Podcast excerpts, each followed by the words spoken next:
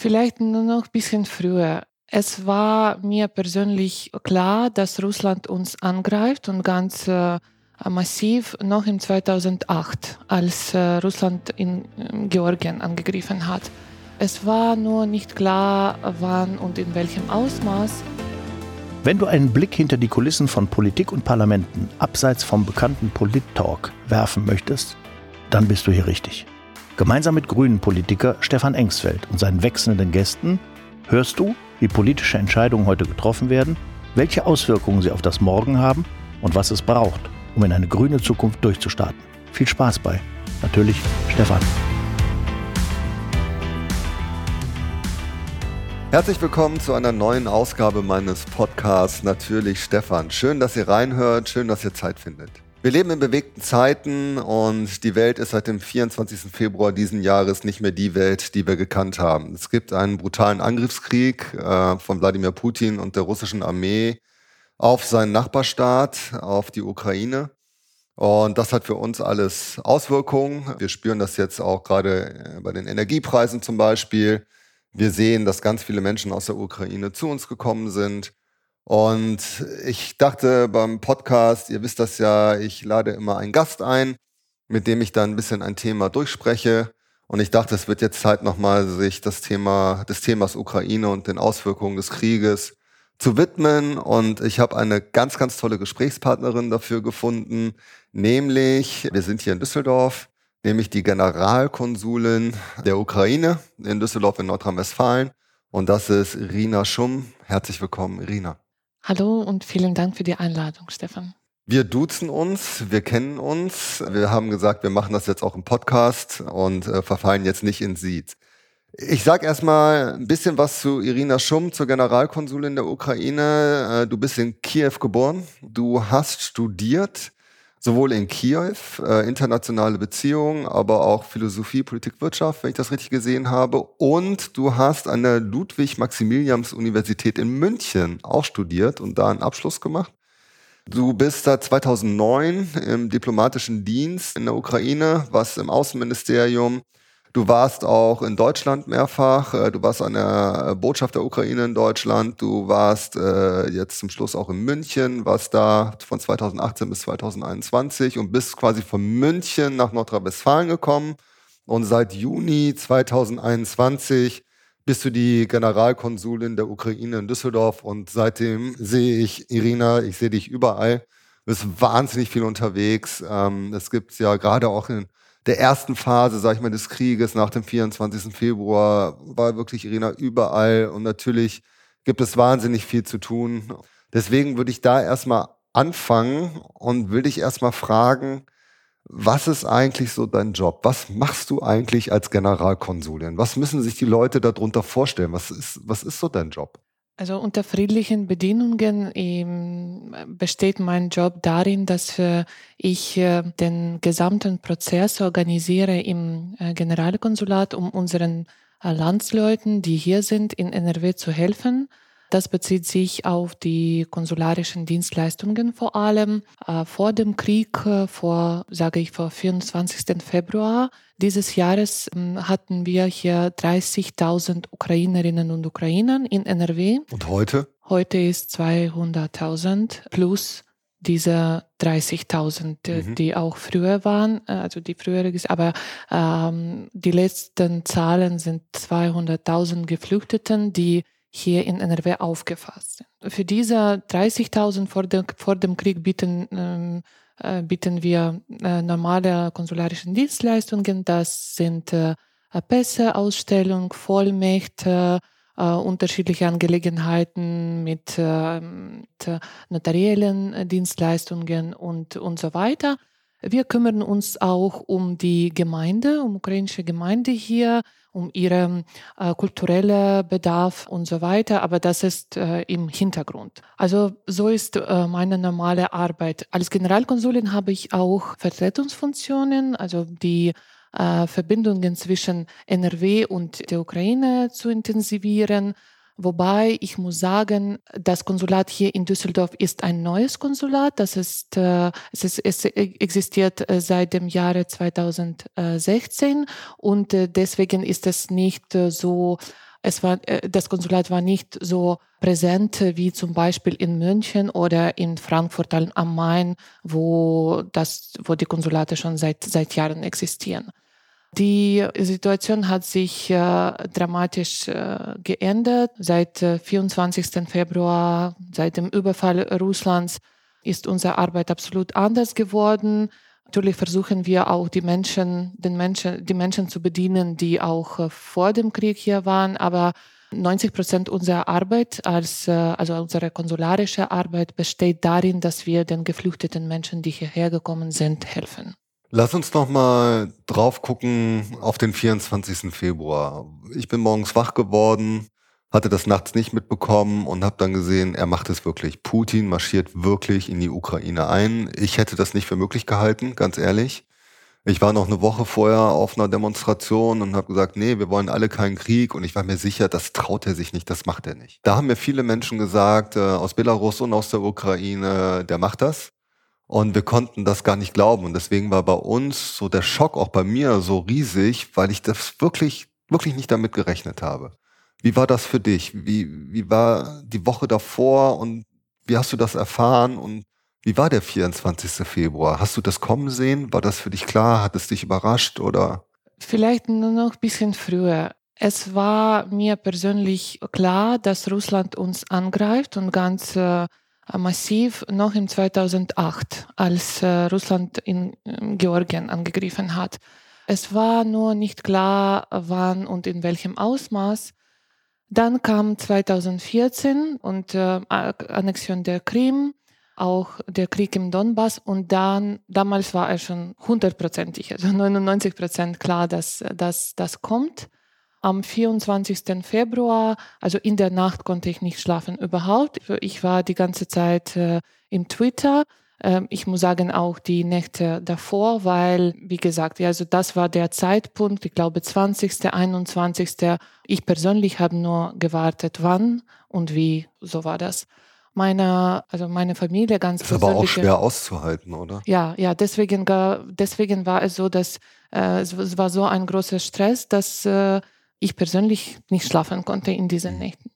Meine Mutter vor einer Woche, also eine Woche davor, war hier in Düsseldorf und dann ist sie zurückgekehrt in die Ukraine. Ich wollte das auf jeden Fall verhindern, aber ja, hat nicht geklappt und äh, in, am Morgen, am 24. sollte sie mit, äh, also mit, mit den anderen Familienangehörigen nach Westen der Ukraine fahren. Sie haben, ich muss sagen, also meine Familie hat das auch nicht äh, so wahrgenommen, nicht so nah wahrgenommen. Ich habe sie einfach um ein Uhr angerufen und habe gesagt, dass sie einfach sofort fahren, weil ich schon irgendwie dieses Gefühl hatte und dann in ein paar Stunden. Und und sie sie sie waren unterwegs, als äh, das alles passierte. Natürlich, das war einer der schlimmsten äh, Tage in meinem, in meinem Leben, weil ich das alles auch verfolgt habe und diese Explosionen auch auf dem Weg und der, der, der, eigentlich die Reise dauerte statt zehn Stunden fast 24 Stunden wegen des, des Überfalls. Also das ist eine persönliche Geschichte und äh, wir sind einfach um acht oder um sieben Uhr, alle waren schon im Konsulat und wir, äh, ich habe ein Team von sechs, äh, sieben Personen mit mir und wir haben uns überlegt, was wir einfach tun können in dieser Situation. Wir haben erwartet, dass die Menschen ein bisschen äh, später kommen, aber wie wir auch jetzt die Ukraine unterstützen können. Erstmal war das natürlich die der Zusammenhalt und äh, die, die Menschen einfach zu motivieren, jetzt auf die Straße zu gehen und äh, zu, zu protestieren. Aber das, das war schon irgendwie, das, das passierte von der Natur und wir waren damals am 24. schon äh, abends äh, ja, auf, auf dem Platz in Düsseldorf. Genau, es gab hier dann sehr schnell tagsüber organisiert äh, von der Düsseldorfer Stadtgesellschaft, von der Politik eine Kundgebung auf dem Shadowplatz in Düsseldorf. Da war der Ministerpräsident, viele Mitglieder des Kabinetts, du warst da, wir als Abgeordnete waren da und viele Menschen auf der Straße. Wir hatten vormittags telefoniert. Ich weiß nicht, ob du dich noch dran erinnerst. Ich hatte dich angerufen und, und auch nochmal unsere Solidarität ausgedrückt. Und das war schon sehr beeindruckend, weil wir fanden das wichtig, dass wir an dem Tag ja ein deutliches Zeichen setzen, auch, auch für alle Menschen sichtbar, dass wir halt genauso geschockt sind und wir an der Seite der Ukraine standen. So. Und da hast du auch geredet und warst auch sehr bewegt. Und dann haben wir mit vielen Menschen geredet. Wir standen oben auf der Bühne und das werde ich auch, das werde ich nie vergessen. Wo uns viele Ukrainerinnen und Ukrainerinnen angeguckt haben, uns aus der Politik und uns alle angeschrien haben und gesagt haben, Waffen, wir brauchen Waffen. Wir brauchen Waffen, Waffen, Waffen. Und an dem Tag fiel uns das, das war noch für uns so weit weg, so schwer vorstellbar, dass wir da jetzt mit Waffen erstmal reagieren, dass wir gar nicht so richtig wussten, wie wir damit umzugehen haben. Also wir hatten so ein großes, volles Herz voller Solidarität. Wir waren so geschockt, wir wollten was tun. Aber dieser Ruf nach Waffen war erstmal für uns so, puh, das, das äh, sehr schwer für uns auch. Aber ich glaube, dass die Situation hat sich auch ganz schnell geändert. Ich erinnere mich gut an dem Tag, an der, an, an der Kundgebung, aber auch nach paar Wochen hatten wir eine andere Kundgebung, wo einige junge Menschen haben mich einfach angesprochen. Äh, das war, äh, das war Anfang März und ich glaube von, also wirklich Studenten. Und eine Frau hat mir gesagt, vor ein paar Wochen war ich eine überzeugte Pazifistin, jetzt nicht mehr. Wir müssen in die Ukraine Waffen liefern. Und äh, das hat so, so schnell funktioniert und ich glaube, das war auch äh, sehr wichtig für den weiteren Verlauf sowohl des Krieges, aber auch für die Stimmung der Menschen in der Ukraine, weil diese ersten Demonstrationen, ich kann mich sehr gut erinnern, welche Reaktionen die Menschen in der Ukraine hatten, besonders über Social Media. Es ist klar, dass uns dass als Konsulat lesen nicht so viele Menschen in der Ukraine, äh, meistens diejenigen, die hier sind. Aber sofort mit diesen Fotos vom Shadowplatz und dann von anderen Demonstrationen habe ich bemerkt, wie viele Menschen aus der Ukraine da auch kommentiert haben und äh, die Dankbarkeit geäußert haben. Das war unfassbar wichtig. Und äh, es ist schwierig für mich zu sagen, wie es in anderen Ländern, aber was wir hier in NRW erlebt haben in diesen ersten Tagen, das war wirklich beeindruckend. Auch im Konsulat. Ab, ab den ersten Tagen des Krieges hatten wir hunderte Menschen im Konsulat, die uns einfach die medizinische Mittel, alles Mögliche ge gebracht haben, womit wir uns in diesen ersten Tagen gekümmert haben, alle diese Dinge irgendwie in die, Ukra in die Ukraine zu, zu liefern. Also es war auch ein großer Teil unserer, unserer Arbeit, weil es wirklich so, so massiv und so bewältigend im guten Sinne war. Heute, wir sprechen sechs Monate nach diesem Tag miteinander. Sechs Monate, schreckliches Leid, wahnsinnig viele Opfer. Äh, es tut immer noch weh. Aber ein bisschen hat man das Gefühl, die Menschen hier in Deutschland haben sich ja an Krieg gewöhnt oder nimmst du das anders wahr? Es ist so, dass der Krieg dauert eigentlich seit 2014. Wir haben einfach seit 24. Februar eine ganz andere Situation. Aber natürlich äh, gibt es weniger Aktivitäten, wobei die Unterstützung ganz gut kanalisiert ist, was wir jetzt mitbekommen es ist Sommer und manchmal gibt es äh, andere Angelegenheiten, die Aufmerksamkeit auf sich ziehen. Umso wichtiger ist es, dass äh, der, dieser Zusammenhalt aufrechterhalten wird und äh, dass die Menschen weiter auch mit dem Thema und mit, mit der Unterstützung befassen. Wie ist die Situation vor Ort und wie viel Kontakt hast du in die Ukraine? Gibt es täglich Briefings mit dem Außenministerium? Wie bekommst du mit, was in der Ukraine ist? Und wie ist es gerade, sechs Monate nach dem 24. Februar? Also rein von der Situation äh, Handlungen, von den militärischen Situationen ist es jetzt offensichtlich, dass äh, nach den Waffenlieferungen die Frontlinie hat sich äh, mehr oder weniger stabilisiert und äh, dass die Russen jetzt versuchen, ihre Positionen zu behalten. Ja, also wir, wir sehen, dass äh, der Unterschied ist äh, ganz groß äh, dazu, was wir noch vor einigen Monaten gehabt hatten, als äh, sie auch im Süden sowohl im Osten vorangegangen sind. Jetzt ist es, äh, ist es anders. Was die Situation angeht, dann versuche, natürlich haben wir viele Kanäle, über die wir die Informationen bekommen auch die Besprechungen, Online-Besprechungen, aber ich versuche auch mit den Menschen im Kontakt zu sein, die da vor Ort sind, die sich nicht mit äh, Außenpolitik oder ja oder, oder in unserem in meinem Bereich beschäftigt sind. Das sind einfache Menschen, die Kulturschaffende, meine Freunde, die Vertreter von Business und so weiter. Also ich versuche auch über diese Kanäle die Informationen zu bekommen und von, besonders in diesen, ähm, die in, in den dramatischsten, in, in sehr dramatischen Zeiten, zum Beispiel als Mariupol auch äh, damals sich verteidigt hatte, also die Menschen, die, die Mariupol verteidigt hatten, war ich im Kontakt mit dem Fotografen Stislav Tschernow, dessen Ausstellung wir auch im Lev Kopelev Forum in Köln eröffnet haben. Und seine Bilder, also er und sein Kollege, waren die einzigen Journalisten, Fotojournalisten, die aus Mariupol noch berichtet haben. Das war für mich unfassbar wichtig, äh, mit ihnen damals in Kontakt zu sein und den Menschen auch zu erklären, was da eigentlich passiert. Und als wir mit André Cooper hier im Landtag eine, seine Ausstellung eröffnet haben, und er überhaupt nicht antwortet hatte für ein paar Tage und ich, ich, ich wusste, dass er in Mariupol ist. Das war wirklich eine, eine, die entsetzliche Tage. Aber dann hat er sich gemeldet und meinte, wir hatten nur an einem einzigen Ort Internet und äh, die Russen haben das die ganze Zeit beschossen und deswegen konnte ich nicht äh, mich melden, weil ich ihn einfach gefragt habe, so, was soll ich bei der Ausstellungseröffnung jetzt sagen von dir und von, von deinen Kollegen. Solche Geschichten, sie Sie sind, äh, ja, sie sind äh, sehr beeindruckend äh, für mich persönlich, aber natürlich auch für, vermute für die Menschen, die auch hier waren und sie gehört haben. Für mich hat sich das verändert in den letzten sechs Monaten, dass am Anfang wusstest du, hast du viel am Fernsehen gesessen und hast viel auch genau Social Media geguckt auf den verschiedenen Kanälen und war immer unklar, stimmen diese Bilder nicht oder was passiert ganz genau. Und mittlerweile Du hast schon erwähnt, wir haben 200.000 Geflüchtete aus der Ukraine mittlerweile in Nordrhein-Westfalen, ungefähr 10.000 davon in Düsseldorf. Da hast du ganz viele Menschen ja hier, die ja Augenzeugen waren, mit denen du redest, denen du ja in die Augen guckst und die dir berichten, wie das war. Und das ist echt nochmal so eine, so eine Veränderung auch für mich gewesen, wenn du, wenn du, wenn du mit Menschen sprichst und das nochmal so von Gesicht zu Gesicht alles hörst. Und das ist schon ganz schön belastend. Und das wirst du noch viel mehr haben, oder? Ich finde, dass äh, also die russische Führung hat auch damit nicht äh, so ganz gerechnet, dass so eine dass, dass, dass diese, diese Menschen äh, so wichtigen Botschaften auch hierher bringen und auch dadurch vielleicht noch mehr Unterstützung für die Ukraine kriegen. Also natürlich, wenn die Menschen äh, ihre eigene Geschichte erzählen und dann kann man schon keine Zweifel haben, ob das stimmt oder nicht, ja, weil, weil man mit dem Mensch spricht und in die Augen sieht, wie, wie du gesagt hast. Ja, das war, das, das ist eine, ein sehr wichtiger Faktor auch für diesen Zusammenhalt hier. Was erwartest du jetzt von Deutschland? Was erwartest du von Europa?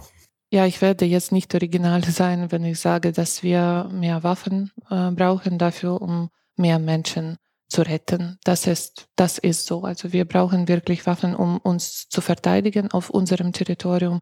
Also die Ukrainer machen jetzt alles Mögliche in und ohne Uniform, um diese Aggression zu stoppen, um, um zu verhindern, dass diese Aggression auch sich ausdehnen wird. Das ist schon Deswegen, das ganze Volk, was aufgestanden ist, oder? Absolut, absolut. Alle, alle Ukrainer haben jetzt äh, eigene Front, äh, nicht nur Militär, sondern auch äh, Wirtschaftsleute, die jetzt äh, die Unternehmen weiter betreiben und äh, die Wirtschaft aufrechterhalten, die Arbeitsplätze beibehalten, auch die Kulturschaffenden. Wir haben auch viele äh, Auftritte gesehen, viele Projekte gesehen, wo die Kulturschaffende also wollen der Ukraine das alles dokumentieren, auch auf ihre Weise und reflektieren, aber auch hierher bringen. 60, 70 Prozent der Ukrainerinnen und Ukrainer engagieren sich ehrenamtlich. Sie machen was für die, für die Streitkräfte. Sie kochen, sie nähen und so weiter und äh, humanitäre Hilfe verteilen. Also das ist wirklich ein Volkswiderstand. Wenn jetzt die Menschen draußen uns zuhören und sagen, Mann, was kann ich denn tun? Was kann ich tun, wenn ich hier in Düsseldorf bin oder in Essen oder in Münster oder sonst wie? Was kann ich tun?